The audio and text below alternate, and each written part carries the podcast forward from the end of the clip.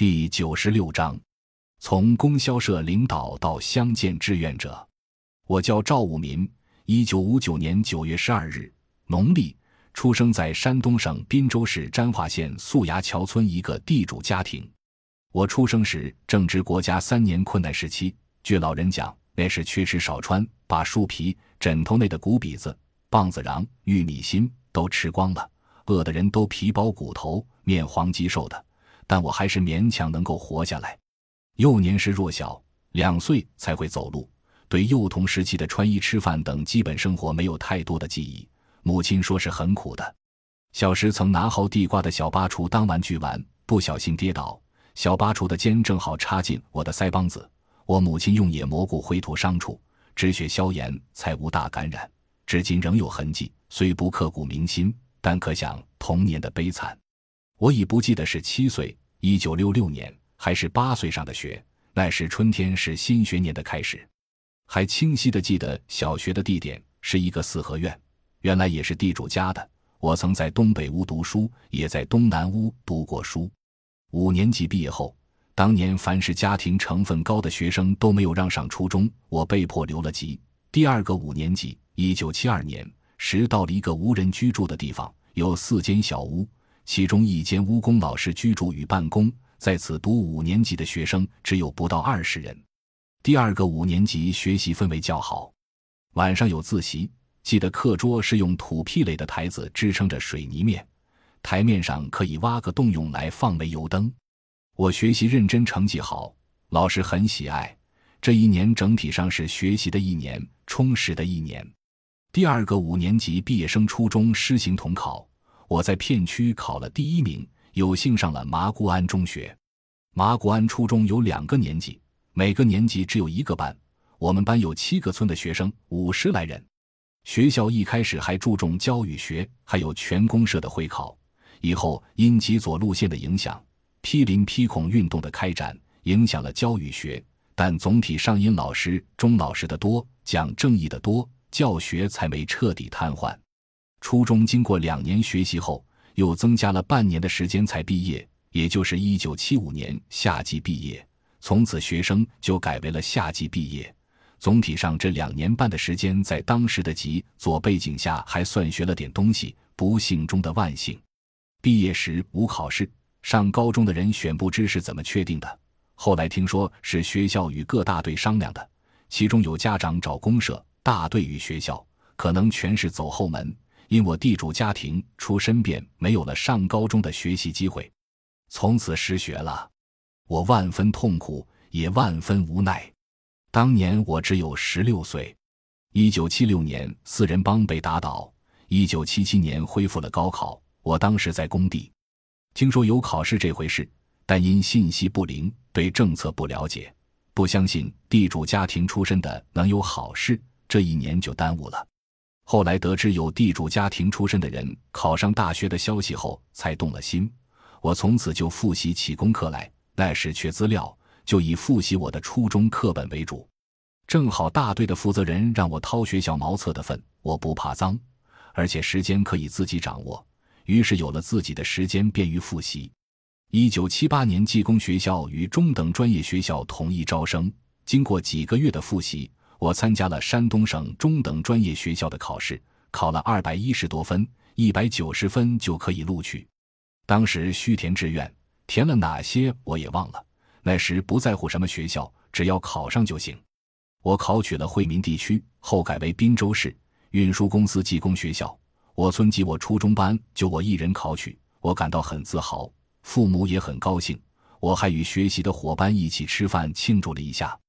一开始我的专业是汽车驾驶，因我不喜欢，家中也担心，学校也考虑到学生的爱好与适应性，同意转专业，我就转了汽车修理专业。经过几次实习，我对汽车修理有了基本的了解。当时还有数学、政治、体育、机械制图、金属工艺、汽车构造、汽车修理、汽车电工等课程的学习。通过学习、实习，经考试合格。我于一九八零年七月毕业。一九八零年七月，我被分配到沾化县供销汽车队工作，当过汽车综合修理工、汽车电工、车间会计、工作期间我结了婚。虽参加了工作，我仍不满足。我边工作边学习，认为只有学习才能改变现状。我经常自学到深夜，但不系统。非常愿意再有一次深造的机会。终于机会又来了。一九八六年，原惠民地区供销社办电大班，我就参加了全国统一的成人高考，考取了中央电大的山东分校，专业是商业经济管理。我很喜欢，学习很紧张。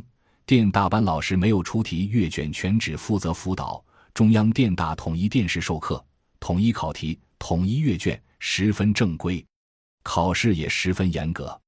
我的数学、微积分、线性规划学得很好，应用文写作几字作范文得到了老师好评。在上学期间，我的儿子赵国斌出生了，虽辛苦，但也带来了天伦之乐。在学校，我入了党。是电大学生中唯一入党的人。